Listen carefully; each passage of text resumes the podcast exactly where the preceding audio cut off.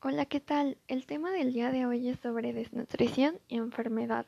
Abordaremos temas como el diagnóstico de desnutrición, fisiopatología de la desnutrición, desnutrición en el paciente hospitalizado, prevalencia de la desnutrición asociada a la enfermedad, consecuencias clínicas de la desnutrición, consecuencias evolutivas de la desnutrición relacionada a la enfermedad, diagnóstico y detección precoz. Yo soy estudiante de la Universidad Tec Milenio, estudio la carrera de nutrición. Actualmente curso la materia de nutrición en medicina interna.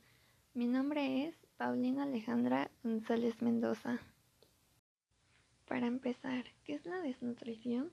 Bueno, la desnutrición es un estado patológico caracterizado por la falta de aporte adecuado de energía y o de nutrientes acordes a las necesidades biológicas del organismo, que produce un estado catabólico, sistémico y potencialmente reversible. La desnutrición relacionada con la enfermedad es uno de los principales problemas de salud pública, ya que afecta a todo el mundo, y no solo en las sociedades con un nivel económico bajo, sino también es un problema grave en los países más desarrollados.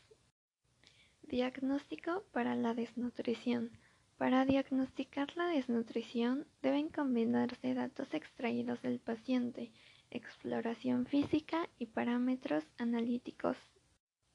Los criterios de diagnóstico para desnutrición son IMC, porcentaje de peso habitual, porcentaje de pérdida de peso, y aquí se toman en cuenta si fue hace una semana, un mes, dos meses, tres meses, hasta seis meses. Medidas antropométricas, albúmina, transferrina, prealbúmina, linfocitos, colesterol y se toman en cuenta varios tamizajes, los cuales pueden ser valoración global subjetiva, NRS, MOST, Fisiopatología de la desnutrición. La desnutrición asociada a la enfermedad es una situación desencadenada por diferentes situaciones clínicas que determinan una ingesta de alimentos insuficientes, una digestión y absorción alterada, un aumento de las necesidades energéticas y proteicas o un aumento de las pérdidas por la situación catabólica. La principal causa de desnutrición en la enfermedad es el aporte energético proteico insuficiente por diferentes factores.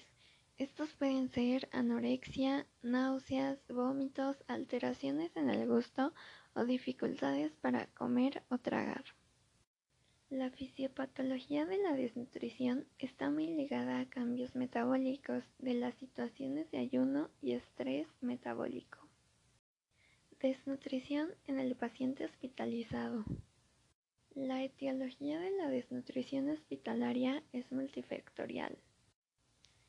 Si bien la propia enfermedad es un importante factor condicionante de la desnutrición, es un error considerar a la desnutrición como un factor inherente a la enfermedad y por lo tanto no tratable. Así lo muestran numerosos estudios de intervención nutricional en diversas patologías que logran revertir en parte esta condición y modula sus repercusiones. Los factores etiológicos que se han detectado en los pacientes hospitalizados son causas derivadas de la propia enfermedad. Esto conlleva la disminución de la ingesta, respuesta a la agresión, Obstrucción mecánica del tracto intestinal. Fármacos, geriatría, incremento del requerimiento, incremento de pérdidas, estado inflamatorio. Causas derivadas de la propia hospitalización. Esto conlleva cambios de hábitos, situación emocional reactiva, exploraciones complementarias, tratamientos quirúrgicos, fármacos y quimioterapias o radioterapias.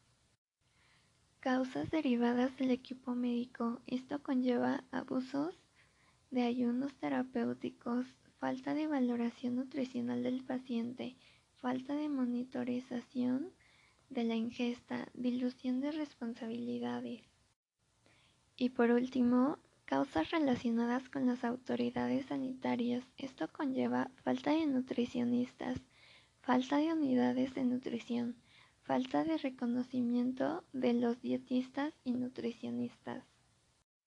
Prevalencia de la desnutrición asociada a la enfermedad. La prevalencia de la desnutrición hospitalaria es elevada y esta cifra no se ha modificado en los últimos años a pesar del avance científico y tecnológico. En algunas enfermedades se ha visto un gran impacto sobre el estado nutricional y en los conocimientos de las implicaciones asociadas a la desnutrición. Consecuencias clínicas de la desnutrición. Los efectos de la desnutrición sobre los diferentes órganos y sistemas son múltiples y variados.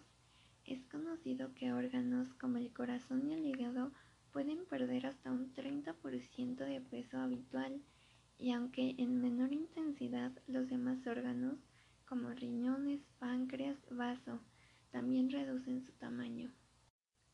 Desnutrición en el sistema cardiovascular baja la masa muscular cardíaca, de ahí reduce la capacidad de la respuesta a la actividad física, a lo que lleva una insuficiencia cardíaca y termina en arritmias. Desnutrición en el sistema renal. Hay una reducción en el flujo plasmático.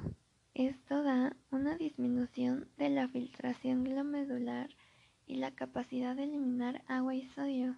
Esto hace que incremente el líquido extracelular. Sistema respiratorio, toser y expectorar benefician de la presión que ejercen en el diafragma y otros músculos. Entonces, ¿la desnutrición cómo afecta al sistema respiratorio? Bueno, con desnutrición disminuye la función muscular y el primer órgano que se empieza a desnutrir es el diafragma. Además de que hay una reducción en la capacidad vital, aumenta la resistencia al flujo del aire y aumenta el esfuerzo respiratorio. Desnutrición en el sistema gastrointestinal. Se compromete la función del páncreas exócrino, cambia el flujo sanguíneo, hay daño en el borde del cepillo y en la permeabilidad. Hay una pérdida de la capacidad del colon para reabsorber agua y electrolitos.